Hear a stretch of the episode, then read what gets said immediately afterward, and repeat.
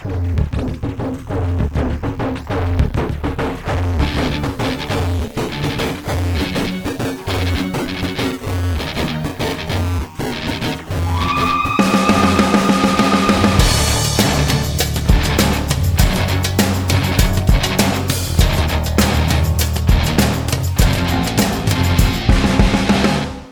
Produit avec le soutien de la MDJS. Bienvenue les amis sur Radio Maalif. Nous sommes toujours là et nous sommes euh, prêts à vous présenter deux icônes avec deux, deux individus devant moi qui sont... Non, tu es prêt à présenter deux icônes qui vont parler de deux individus. Non, non, non, je, je vais vous présenter moi deux icônes. La première s'appelle Mouna Belgeleni grande Bonjour. icône de Radio Maalif. et la deuxième icône, c'est une icône immense, à la fois une, une icône du, du WAC, de la télé, du cinéma, une icône de- du petit, du moyen et du grand écran. Vous pouvez la La voir. radio aussi, tant qu'à faire. Voilà, la radio, vous pouvez la voir en tweet, en, en, en, en image, même en Un fast-food. peu trop d'ailleurs. Amin Rahmouni, salut. Bonsoir, très cher ami. Voilà. Alors, euh, vous- ben, je vous- présentez-vous. Hein, je sais pas. euh, Mieux que ce que tu viens de faire? Difficile. Impossible. c'est difficile. Ah oui. Bon, bah alors on va rentrer dans le sujet. Voilà, On rentre dans dans le vif. sujet. En tout cas, je suis contente d'être là. Hein je suis contente d'être là. C'est un joli, c'est une jolie équipe. voilà. De qui, de qui tu parles? Qui commence déjà? Moi, je veux bien Camille. Même. Allez, vu le demande, je vais. Sa galanterie naturelle n'a pas résisté à cette invitation. Ah, c'est très difficile de Bien, dire non. Euh, moi, j'aimerais parler d'un personnage, véritablement. Avant de parler d'icône, j'aimerais parler d'un personnage, parce que c'était un véritable personnage du foot marocain, euh, décédé euh, il y a cette année, malheureusement, à l'âge euh, de 75 ans, qui était Abdalk Louzani. Euh, personnage truculent, fort en gueule. C'est un monsieur à qui on peut adjoindre un paquet de qualificatifs, qu'on serait encore loin de la réalité, tellement ce bonhomme-là a marqué de son empreinte, je pense, le foot marocain, pas forcément d'un point de vue technique, mais par sa présence. Sa présence parfois envahissante, mais sa présence quand même. Donc Lou- Louzani, que je pourrais, euh, l'ayant bien connu, cataloguer en, en- en deux phrases, on va dire. Euh, Louzani, c'est d'abord un acte manqué, avec euh, une Coupe du Monde, et 94. L'équipe nationale 94, effectivement, où il débarquait un match de- au match dernier qui doit nous, y qualifier. Et euh, une grande histoire d'amour avec un seul club, qui n'est pas celui de sa vie, qui est donc Olympique de Khorebga, D'accord. qui va entraîner quatre fois, au gré de ses humeurs et de sa disponibilité. Et de, et de la météo. Et de la météo aussi parfois. Et Louzani était comme ça parce que Louzani est, est un soirée, un vrai soirée. Donc je pense que souvent je lui disais que le vent lui avait un peu trop soufflé dans la tête. Mais c'est un soirée avec toute la, la gouaille qui va au soirée. C'est un garçon qui, c'est un monsieur qui parlait beaucoup, qui avait un avis sur tout, mais un avis extrêmement arrêté, parfois violent aussi sur les gens. Mais c'est un monsieur que les gens aimaient beaucoup, soit le détestaient beaucoup. C'est-à-dire qu'il était extrêmement clivant. Ok. Abdelkhalak donc, est est né à Souera, dans un quartier populaire qui s'appelle Bni Antar, en 1945. Et comme tous les soirées, il va commencer à jouer au foot où? Sur la plage. Parce qu'ils ont effectivement une plage euh, monumentale, en fait. euh, Copacabana. avec, euh, Copacabana, effectivement. Et En plus, c'est euh, l'Atlantique. Ça veut dire la marée basse et là, tu peux jouer au foot. Tu, tu vois, peux jouer avec, avec, avec un, un sol dur. Voilà, exactement. Donc, euh, D'ailleurs, euh, parenthèse pour signaler à quel point j'étais déçu le jour où j'ai découvert le beach soccer. Il y a Où le 15 ballon ne roule pas. Où le ballon ne roule pas. Alors que, alors que chez nous, tout le monde descend. Effectivement. et attend la bonne heure pour jouer là où le ballon roule, avec la touche étant la vague et, et, et la touche haute étant le sec. et t'en as fatigue. Exactement. Quand tu peux pas aller plus haut. Mais quand tu peux plus monter, tu sais que ça va aller avec des, U- des 1-2 qui Voilà. impliquent la gravité. Exactement. Et c'est comme ça en fait que Abdelkhalak Louzani commence à tâter du ballon. Et c'est comme ça qu'il se forge un physique hors norme. Parce que je le dirai plus tard, il a effectivement un physique qui sort de l'ordinaire. Pas très très grand, relativement trapu, extrêmement costaud, Et extrêmement endurant. Et un béret. Et un béret. Mmh. Ça va venir après. ça, qui- viendra par la suite. Donc le foot en fait, après la plage, il l'attaque dans son club euh, de sa vie, qui évolue à l'époque en deuxième division, qui s'appelle l'ASS de Souera Voilà. où il va jouer pendant trois ans. Donc il joue de 60 à 63.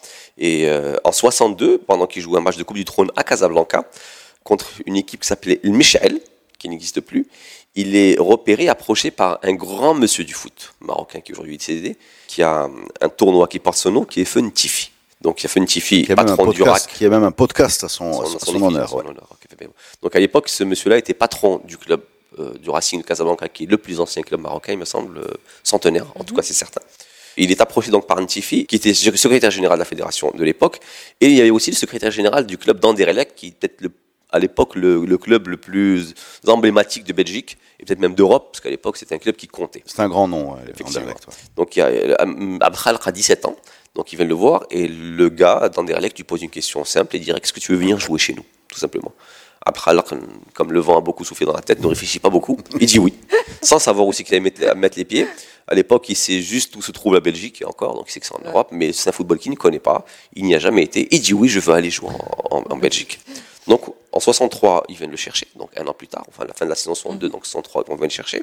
Et on l'embarque, il a à peine 17 ans, 17 ans et demi. On le met dans un, centre de formation, et dès qu'il a ses 18 ans, je sais pas pourquoi, peut-être une majorité footballistique, on l'intègre à l'équipe première. Et c'est une performance pour l'époque, parce qu'à l'époque, euh, Anderlecht étant une équipe d'Europe qui compte, elle n'était composée que d'internationaux. Ah. Que d'internationaux, c'est-à-dire que des joueurs de très gros calibre et Abdelkhalq Louzani.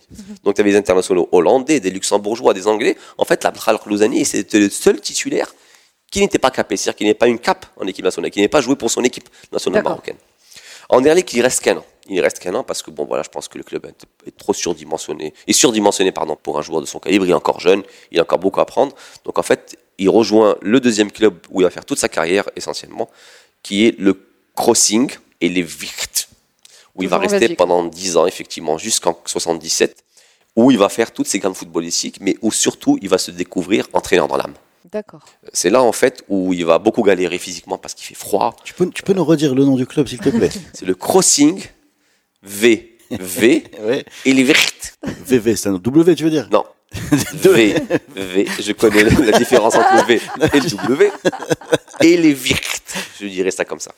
Et en fait, et, et- et- et c'est là, et c'est- et c'est là-bas en fait où, le, où, euh, où il a beaucoup galéré. Physiquement d'ailleurs, parce qu'il fait froid, euh, les terrains sont gelés, ils sont durs, ils vont lui bousiller les genoux. D'ailleurs, vers la fin de sa vie, c'est un monsieur qui boitait beaucoup parce qu'il a quasiment plus de cartilage. Mais où, où il va il va, en fait euh, découvrir ce que c'est que le football et la rigueur tactique du football. Parce qu'à l'époque, euh, voilà, la formation belge était connue comme étant une formation qui était euh, certes diplômante au niveau mondial, mais surtout une formation très exigeante au niveau tactique. Donc c'est là-bas en fait où il fait ses gammes pour entraîner par la suite. Il reste pas euh, au crossing et les virtes. VV. Voilà. il se finit sur, pour une dernière année en fait à Charleroi, au club de Charleroi, une dernière piche avant de rentrer au Maroc. Ce qu'il fait donc. euh, Charleroi, non, non, qui, qui n'est là juste pour, pour, pour, pour détendre Amine sur la prononciation. effectivement. Il est parti à Charleroi pour lui faire plaisir. Mais, mais, mais, Karim, mais, mais, à Charleroi, il y va davantage pour entraîner parce que c'est une équipe qui est en D4 hein, à l'époque. En fait, c'est une équipe qui venait d'être créée, qui regroupait deux quartiers, dont le Très tristement célèbre. Oui, oui, très très jeune, dont, dans le tristement célèbre quartier Molenbeek belge de Molenbeek en fait. Donc en fait, il va, à Cha- il se finit à Charleroi pour une saison où il est entraîneur-joueur et surtout entraîneur, et c'est là en fait où il va découvrir sa vocation, qui va le mener donc au Maroc, et c'est comme ça qu'on va le connaître. Je peux te poser une question bête Toutes celles que tu veux. si elle a pas... Comment on passe de joueur à entraîneur? On décide ou c'est le club qui. Non, une tu passes un diplôme, tu passes un diplôme tout simplement, et quand ta carrière se termine, tu peux être joueur Parce que entraîneur. là, il est jeune, justement. Oui, bah, tu, bah, le, le diplôme, Non, tu a- passes, mais tu peux être joueur entraîneur, euh, tu peux être joueur dans ton équipe et entraîneur dans ton équipe. Il y avait qui c'est qui le Viali. Viali, effectivement, Viali. l'a fait. Enfin, à haut niveau, enfin, à bas niveau, il y en a beaucoup. Quand pas même. niveau, Mais beaucoup, à haut à- niveau, à haut niveau, Viali, il avait- le faisait à Chelsea, me semble. Ouais, à À Chelsea. Chelsea. D'accord. Non, c'est euh, c'est une question de formation académique qui est validée par un diplôme que tu peux faire en parallèle de ta carrière. Après toi, quand est-ce que tu décides d'arrêter de jouer au foot et de passer à ça, ça, ça te regarde. Tu vas dans un autre marché ou tu peux continuer dans cette équipe? Non, ça répond à ma question. Je me demandais si justement l'équipe décidait un jour de nommer un tel euh, Non, entraîneur non, sans non, non, passer par la case de formation. Bah, ce qui- est intéressant dans ce parcours-là, c'est que c'est un parcours classique, hein, pas cette footballeur entraîneur. Mais en général, tu finis ta carrière, ensuite tu vas sur les bancs de l'école. Et tu... Lui, donc, si- s'il a commencé sa formation en étant encore joueur, Mm. ça veut dire qu'il avait une vraie passion pour ça. Et voilà, ce qui lui a permis d'enchaîner. d'ailleurs, quand il commence, il comm- l'équipe est en D4, est en division 4. Donc c'est vraiment 4, c'est l'é- l'échelon 4 Oui. fois inférieur à l'échelon où il, il évoluait auparavant. Donc véritablement, il a fait, il a fait ses premières gammes, effectivement.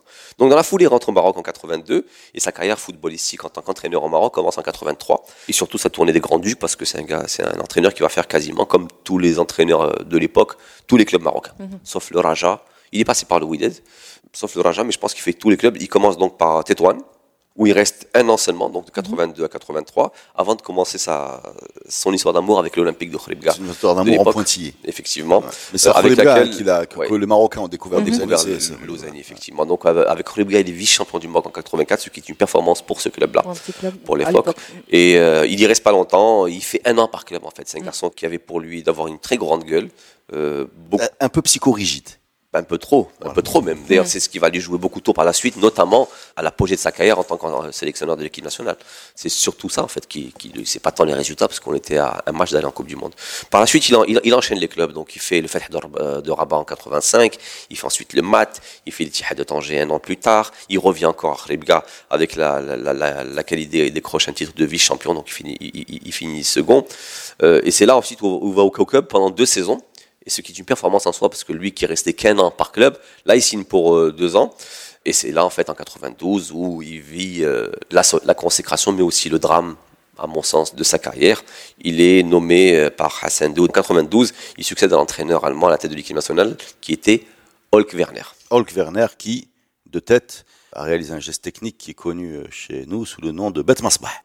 C'est-à-dire à la fin d'un match, match, loupé, il a pris l'avion, il est parti en sans fait, demander en, en ni indemnité. En fait, Oleg Werner, c'était un monsieur qui nous a, qui nous a accompagnés pendant la CAN 92 où on saute du premier tour. Et il nous accompagne aussi au JO où on saute aussi au premier tour. Et je pense que c'est suite au JO Il a compris. que Bet Masbah. Je sais pas, je crois que c'est contraire. bah, Bref. Ou le contraire. Enfin, bref, Ouais. il- on, on fait les JO et une CAN Là, il catastrophe. faut dire aussi qu'à l'époque, on sortait des années 80 où avec Faria, on avait quand même une équipe d'une certaine Donc, il y avait de dignité. l'espoir. Et l'après Faria était un petit peu difficile. C'était voilà. chaotique, Chao- chaotique, chaotique. Louzani arrive, euh, voilà. Voilà. Donc en fait, il arrive, il redonne confiance au Et il devient quasiment, excuse-moi, je te coupe, hein, mais le, le, le- c'est un entraîneur marocain, Louzani bien sûr. Avant lui à Werner, avant lui à Faria. Ah, donc Euh, ça. deux têtes avant, Cluzo. avant lui, ouais, il doit avoir Cluzo, il y a eu peut-être, euh, enfin bref, euh, il y a, Donc il y a- le fait qu'il y ait un voilà, Marocain euh, en- y a- y Et ça marche, et ça marche. C'est-à-dire que, bon voilà, après 86, on avait été en Coupe du Monde, on rate celle de 90, mais grâce à Louzeni, on est bien positionné en fait pour, 94. pour, pour aller en Coupe du Monde 94. Il nous restait un match à faire contre les Zambiens. Mm. Et en fait, la- la- la- l'histoire voudrait que c'est suite au, euh, au match aller où on s'incline à Lusaka contre la Zambie que Louzeni euh, est débarqué. Donc à un match de la Coupe du Monde et remplacé par Feu Blinda.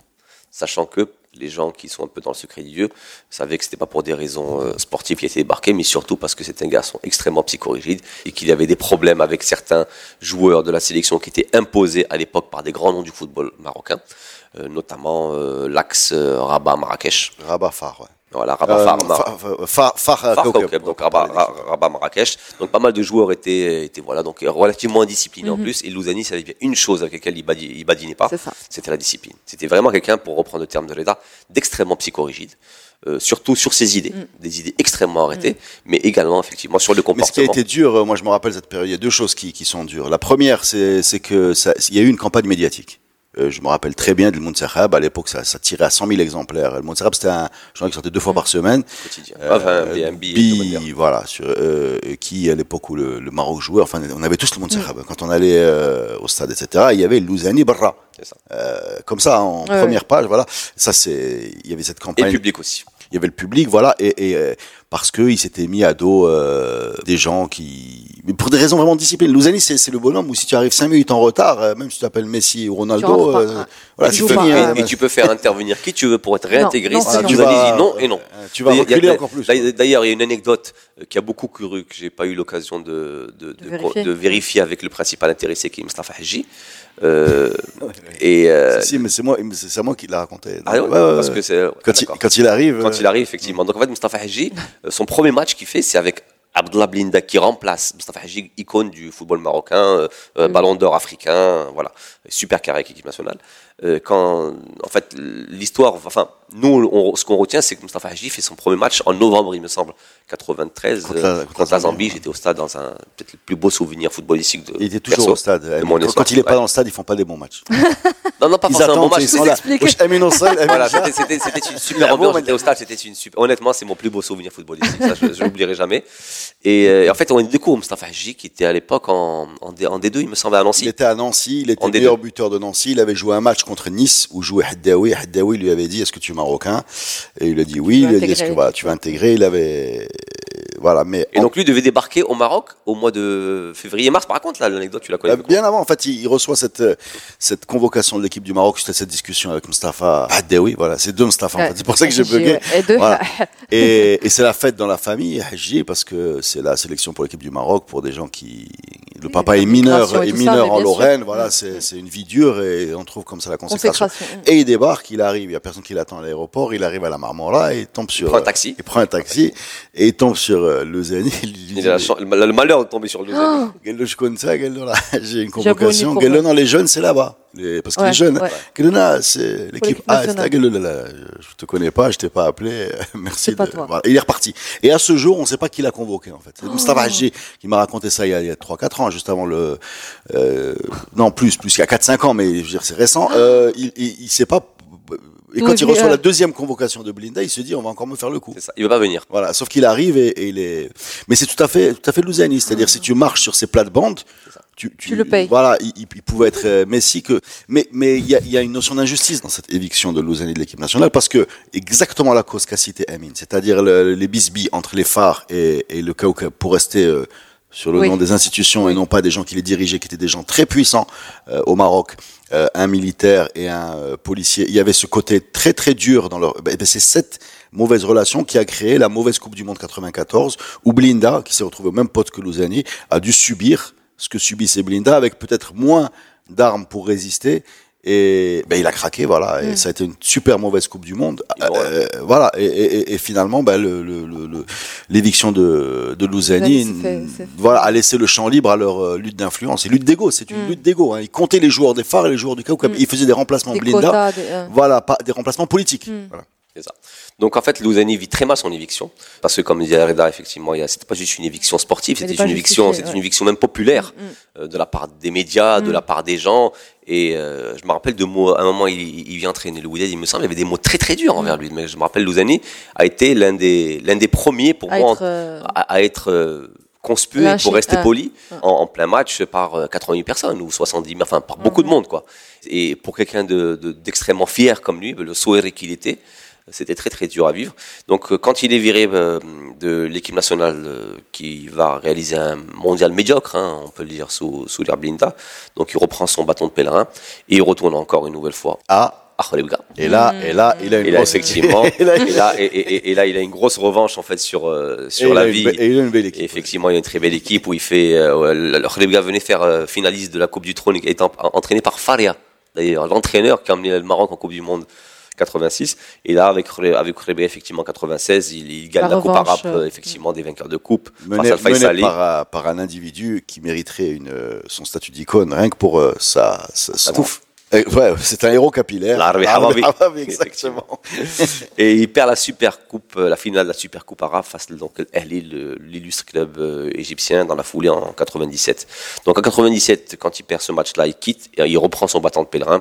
Fus, Meknes, Mohamedia, Dif Al-Hassan Jayi, toujours un an, deux ans, un an, deux ans, au grand maximum, avant de prendre la jeunesse sportive de Messira en 2002 et se finir en fait euh, encore une fois à Khoribga, euh, où il succède à un monsieur aussi qui a pas mal euh, bourlingué, qui était le Mrini, prend un club en déliquescence, c'est à, à- à la 11e place, donc on est en 2011-2012, et c'est à partir de là, en fait, il y a 5 ans où il commence à fatiguer, il a 70, il a une, 65 ans à l'époque, et c'est là, en fait, où il arrête sa carrière euh, de- d'entraîneur pour devenir consultant pour les médias, et là, c'est là- grand et là, la nouvelle vie commence, je peux t'assurer pour l'avoir vécu, avec Areda, tiens, C'était Alors c'est quelque du, second degré Ah là ouais. Non, non, non, c'est vrai, c'est Ah, vrai. C'était, Ah. c'était un monsieur qui, qui déjà qui avait une analyse fine du football parce qu'il le connaît bien, mais surtout qui n'avait pas ça dans sa poche. Ouais, C'est-à-dire que tout ce que les techniciens retenaient sur un plateau télé ou radio, lui, ne se gênait pas pour, Je pour, pour le dire. je t'explique un truc très important. Dans, dans le monde comme ça des, des anciens footballeurs, des anciens euh, entraîneurs reconvertis sur les plateaux télé,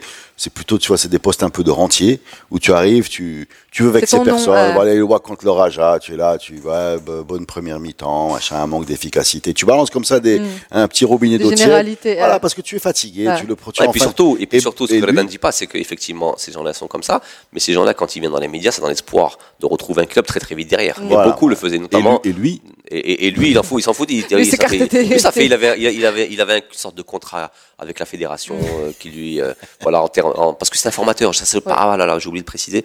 Le Zénith avant tout un formateur. Avant d'être un grand tacticien ou un, c'était un, meneur d'hommes et surtout un formateur. Il incitait beaucoup pour ça. Il y a eu beaucoup d'anecdotes d'ailleurs quand il, pendant l'équipe nationale où tu avais des, des joueurs qui venaient parfois des professionnels qui n'avaient pas les bases, où il m'expliquait que ces gens-là n'avaient pas les bases de, de la culture euh, technique. Mm. Donc il y, a- il y a des joueurs à qui il a refait L'éducation. technique- l'éducation footballistique, Footballistique. parfois jusqu'aux larmes. Mm. C'est-à-dire des certains joueurs ont pleuré parce qu'ils ne pouvaient pas faire ce genre de quelques exercices que lui il leur imposait de faire, qui étaient effectivement, notamment au niveau de la lui pour lui il y avait des choses qui étaient très importantes comme la coordination, Coordination. Euh, les, les- les- Un euh, puriste. euh, euh, voilà, Un, exactement. puri- euh, un puriste euh, tu, tu pourrais avoir. la géographie dans l'espace. Voilà. c'est des mots techniques à lui qu'il adorait mettre un peu. Mais, mais, mais c'est des choses qu'il mettait en pratique, qu'il essayait de mettre en pratique dans, dans les clubs où il passé. Et quand il passe à la radio, qu'on a eu Reda et moi, ou même à la télévision d'ailleurs, qu'on a, qu'on a accompagné, c'était quelque chose qui revenait souvent. Non, mais par- Et- tu, peux, tu peux avoir une discussion à la radio où tu vas expliquer, Amine euh, sortir son, son très beau vocabulaire, va dire voilà, première mi-temps de ce milieu de terrain X, euh, ça manque de performance, de capacité de pénétration, euh, de Et la version Et lui il va te dire il est nul. Voilà. Alors, je voulais pas, dès qu'on est ouvert cette brèche, je voulais pas m'y engouffrer, mais Louzani, mais Louzani, Il est nul. Louzani, avait une particularité, c'est que tout le monde était un imbécile. Le terme, c'était imbécile. Un tel, mais en direct, sur les ondes. Un tel, non, c'est un imbécile. Ce qu'il a fait est imbécile.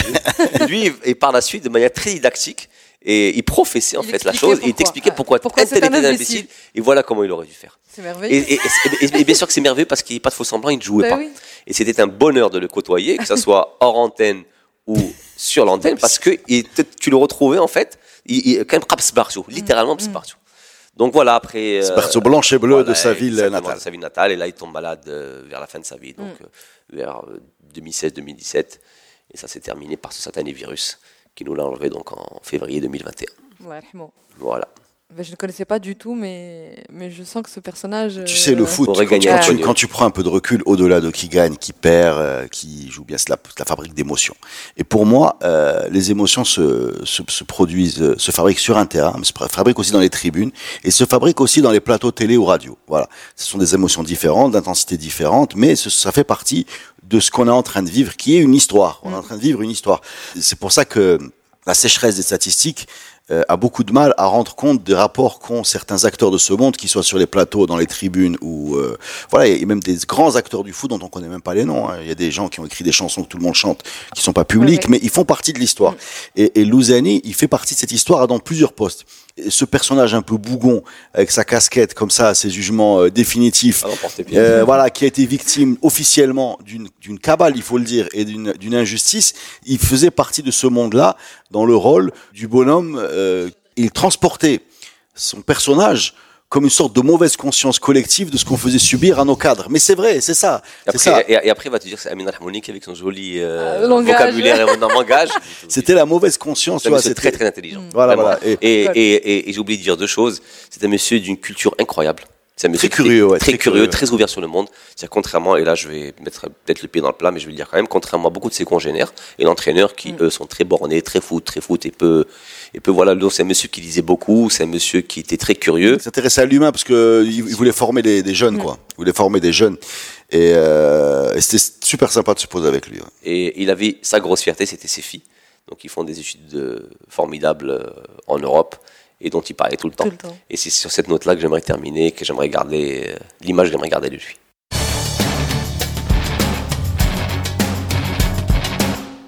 Enchaînons euh, Enchaînons. noblement en nous tournant vers. euh, enfin, nous, c'est moi. Ouais. Et moi aussi par non, occasion. voilà, I and I, comme dit Bob Marley. Euh, Mouna, qu'as-tu dans ta besace Dans ma besace. Je m'attaque Hmm. à une sommité. J'ai très peur, d'abord parce que c'est une sommité, puis parce que dans l'audience, ouais, dans l'assistance, il y ce a que un fan dire. hein, euh, qui est Hamza. Qui... Non, non, on va, on va, on va, on va- Voilà. on va arriver à ce sujet-là. Alors, Abdelwahab Doukali.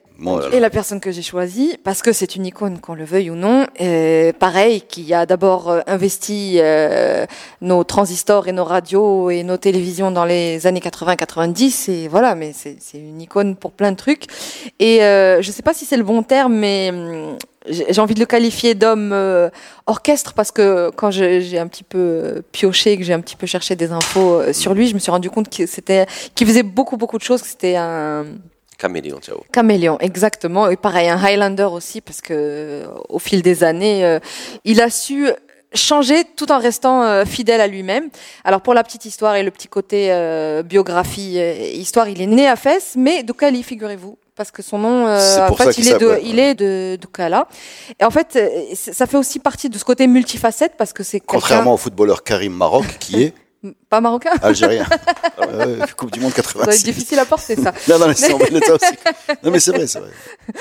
Bah, tiens, Jawad Zaheli, qui est marocain aussi. Hein. Ah ça, oui. ça va dans les deux sens. En tout cas, multi, multifacette parce qu'il il parle à beaucoup de, à différents types de personnes, donc Doukali, euh, Fassi, mais aussi Casablanca puisqu'il va s'y installer euh, assez jeune après le décès de son père et il va devenir Casablanca euh, d'adoption et de cœur.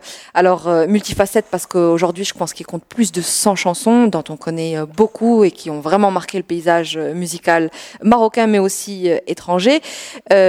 Multifacette parce que depuis ses débuts, il a touché à plein plein de styles. Il a de de l'Andalous, de bref, a, il a commencé le panaché musical très très tôt et aussi multifacette parce que c'est quelqu'un, quand on voit aujourd'hui sa discographie, qui a chanté en dialecte égyptien, en syrien, en français, en anglais, en espagnol. Ouzid, ouzid, ouzid, et allez savoir ce que ce qu'on ignore.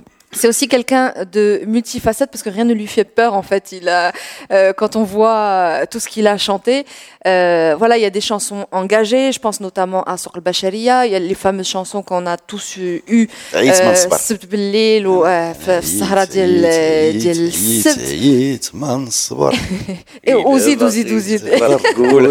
Et puis il y a cet épisode aussi. Euh, il a chanté. Enfin voilà, il a rendu hommage à, à d'autres avec la Haymohim, la liste liste est très très longue, je vous dis plus de 100 titres. Et il y a aussi euh, ce côté un peu, euh, ce- le personnage en fait, Laura, le, voilà, ce côté dandy, sa façon de s'habiller, sa façon euh, un peu à la Alain Delon de parler de lui à la troisième personne.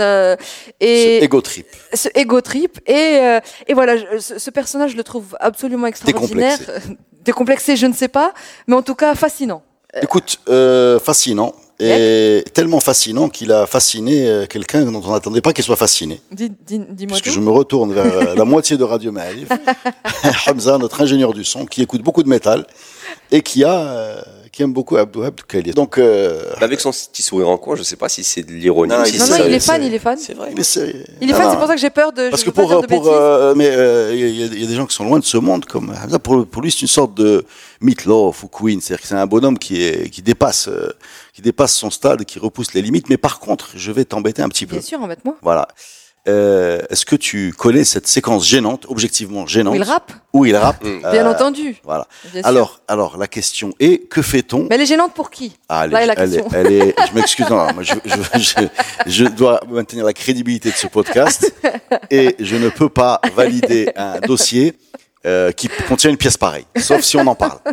Tu, co- tu connais cette euh, Oui, séquence oui, je l'ai vu. Voilà. Donc, dans cette séquence où il t'explique qu'il a inventé le rap, Exactement. euh, bon, c'est catastrophique ce qui se passe après. C'est un accident musical, euh, voilà, où il fait douda, di douda. di- Alors ma question est, euh, que fait-on de, de cette partie? Est-ce qu'on estime que la, la première partie, euh, qu'est-ce qu'on fait des, des dérapages Voilà, qu'est-ce qu'on fait des dérapages? Ah, c'est une question C'est- c'est une difficile. tu veux façon, m'embêter, euh, mais moi, quand, quand les personnages façon- sont flamboyants comme ça et qui sont hauts en couleur, Hmm. je, je trouve que les dérapages rajoutent une couleur en fait au, au kaléidoscope. Moi, perso, quand je vois ça, je, je me dis c'est du c'est du Abdelhab Doukali, quoi. D'accord, tu, tu le mets dans son CV Oui. D'accord. Amine, euh, qu'est-ce qu'on fait avec les dérapages?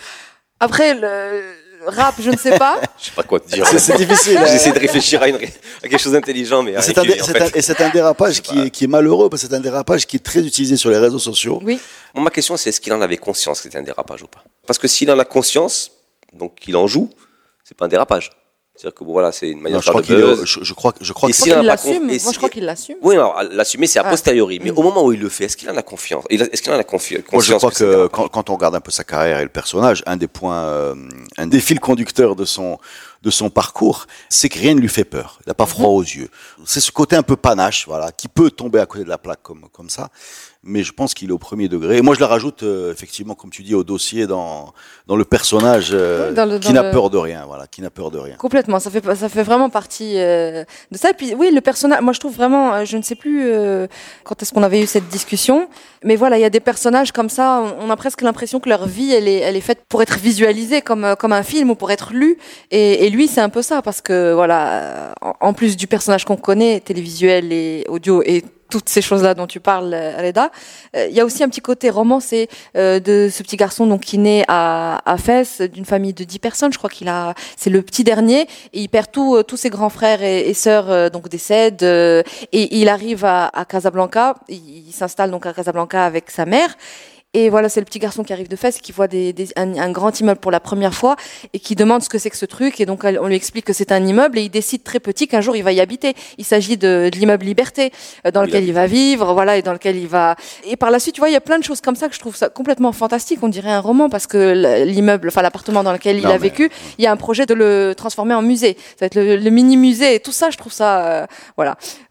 Non, mais tout- Mettons tout- tout- à tout- côté C'est romanesque. C'est- tout ça, voilà. C'est le tout, vêtement, c'est le même, geste, euh, c'est l'attitude. Tu la- passes de comme ça, euh, gamin de, de, de, avec dix frères et sœurs à Fès à euh, médaille, Ah, d'or du, méda- de- du mérite décerné par le pape Jean-Paul II en 2004. Oui, cher monsieur. Le Grand Prix humanitaire de Oui, France monsieur. 2006, en passant par des démêlés avec Hassan II où il a eu une période de disgrâce assez euh, dure. Le mot tu, tu l'as utilisé, c'est romanesque. Voilà, c'est romanesque. Non, et puis c'est chouette parce que déjà dans les années euh, 60, il me semble, euh, il entend parler. Bon, déjà, il se fait, il se fait remarquer par le Manjara, euh, RTM, qui donc lui, lui confirme son talent et lui dit que voilà qu'il a du talent, etc. Et donc il décide dans les années euh, 60-70 qu'il se met Halim euh, Hafed euh, en Égypte et qu'il considère comme rival direct. Donc il va s'installer en Égypte quelques années pour le directement. Donc il y a ce, y a ce côté vraiment, je trouve, euh, flamboyant. Je crois que c'est vraiment. Non, mais c'est pour ça que pour revenir à, au, au dérapage euh, sur euh, sur 2M et sur J'ai inventé le rap, pour moi c'est quelqu'un qui a joué ce personnage comme ça de avec avec son arrogance et tout ce que tu veux, mais il l'a construit comme ça et c'était juste une étape de trop qui est qui est tombée à l'eau, mais beaucoup de passages de sa carrière euh, relèvent du même de la même stratégie de euh, je je m'impose, je sors euh, les yeux, je je parle de moi à troisième personne, je mets en scène mes apparitions avec tu sais la, la le, le look toujours très élégant, le- souvent le smoking, Le- la- voilà, les- les le- costumes, euh, l'écharpe par dessus, voilà, etc. Donc euh, Oui, et puis euh, tout ça mis de côté, pourquoi je l'ai choisi comme icône, ou en tout cas, je- parce qu'il y a des personnages comme ça, même quand on s'intéresse pas à leur euh, musique, elle vient à nous, qu'on le veuille ou non, et je trouve que ça aussi, ça a soit un statut d'icône. Et pour donner un exemple complètement personnel, euh, dans ma famille, par exemple, mes parents avaient des goûts musicaux complètement euh, opposés. Mon père était plus anglophone, plus jazz, plus euh, blues, etc. Ma mère plus variété francophone. Et il était... C'était avant le Covid, c'était avant le non, Covid. c'était bien avant. ils, avaient pas, ils avaient pas perdu le goût en fait. Non, non, bien avant. C'était bien avant. Je parle vraiment de, de, de mon je enfance. Ah, non, je parle de mon enfance et c'était l'un des rares, euh, quand on entendait une musique de Abdelhab Doukali, c'était les imité. rares chansons qu'ils entonnaient à, à l'unisson et qui, moi, me. Il n'y a pas que lui, hein. Ah, même, même, maintenant, même, ou, vraiment, sûr, mais, maintenant que tu m'en parles, en fait, ça, ça, me renvoie à ma propre euh, jeunesse et c'est vrai. Ça que, que dans, dans, dans, dans, une famille, nous avions tous des goûts relativement éclectiques en musique, mais tu avais comme ça des icônes quand elles arrivaient, euh, Doukali. voilà. Voilà, ça chantait à l'unisson. Et tu connais par cœur. C'est euh, presque des. La Tefarafet euh, Naïma Samih. C'est ça, voilà. C'est des gens effectivement que tu, tu, tu pas, que tu mettrais pas spontanément, que tu n'aurais pas cherché. Mais quand ça tombe, C'est là, tu arrêtes pas. c'est ça. Tu- ouais, mais c'est le- Et tout le monde écoute. C'est ça. L'effet de la chaîne unique aussi. Non, pas bah, vraiment, si, si, si, si. euh, Si, si, c'est l'effet aussi de la chaîne unique. C'est l'effet que tu avais aujourd'hui. radio, bah, il n'y avait, pas de- Oui. il y avait pas une radio unique. Il y avait, euh, Non, mais le samedi soir, enfin, je sais pas comment. Oui, il y ça avait euh, ça énormément de, familles marocaines qui étaient réunies devant ce qu'on avait, c'est-à-dire la, la, ce qu'ils appelaient Sarah Salat, al Kobra. ouais. Il y avait, enfin, euh, on était beaucoup plus, on avait une vie euh, qui était beaucoup plus rassemblée autour de, de ces icônes parce qu'on n'était pas dans une mode de consommation de la culture éclatée comme aujourd'hui où chacun a son téléphone et on est rarement devant la télé à tous regarder la même chose mais à l'époque c'est comme ça qu'on a grandi donc c'était transgénérationnel donc tu avais le, le, le- enfin il n'y a pas de télécommande il y avait une seule chaîne donc tout le monde la regardait Si, il y avait une télécommande, en général, c'est le, plus les petit, enfants. le plus petit de la famille. non, non exactement Non, mais voilà. Mais je sais pas pourquoi, puisqu'on parle de ces détails, il y avait, il y avait une technique aussi à taper la télé, mais je.